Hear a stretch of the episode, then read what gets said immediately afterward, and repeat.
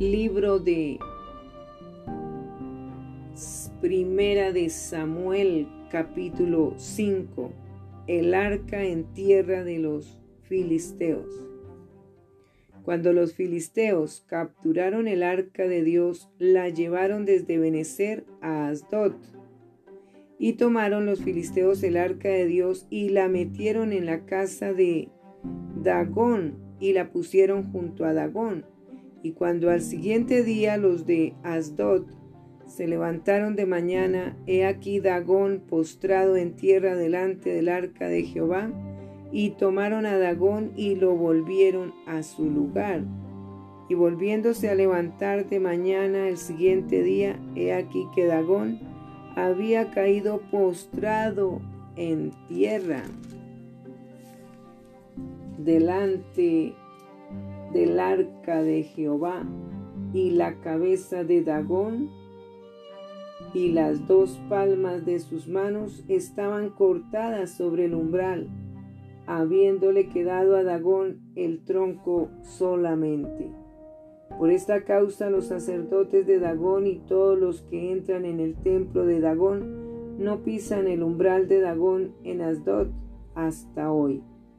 Y se agravó la mano de Jehová sobre los de Asdod, y los destruyó y los hirió con tumores de Asdod y en todo su territorio. Y viendo esto los de Asdod dijeron, no quede con nosotros el arca del Dios de Israel, porque su mano es dura sobre nosotros y sobre nuestro Dios Dagón. Convocaron pues a todos los príncipes de los filisteos y les dijeron, ¿qué haremos del arca del Dios de Israel? Y ellos respondieron, pásese el arca del Dios de Israel a Gat. Y pasaron allá el arca del Dios de Israel. Y aconteció que cuando la habían pasado, la mano de Jehová estuvo contra la ciudad con gran quebrantamiento y afligió a los hombres de aquella ciudad, desde el chico hasta el grande, y se llenaron de tumores.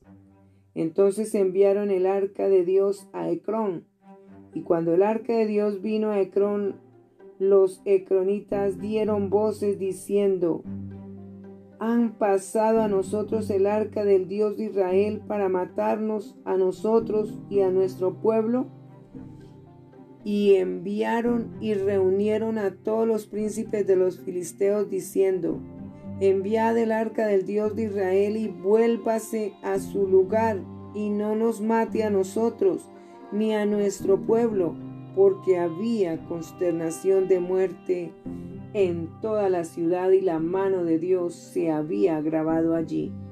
Y los que no morían eran heridos de tumores, y el clamor de la ciudad subía al cielo.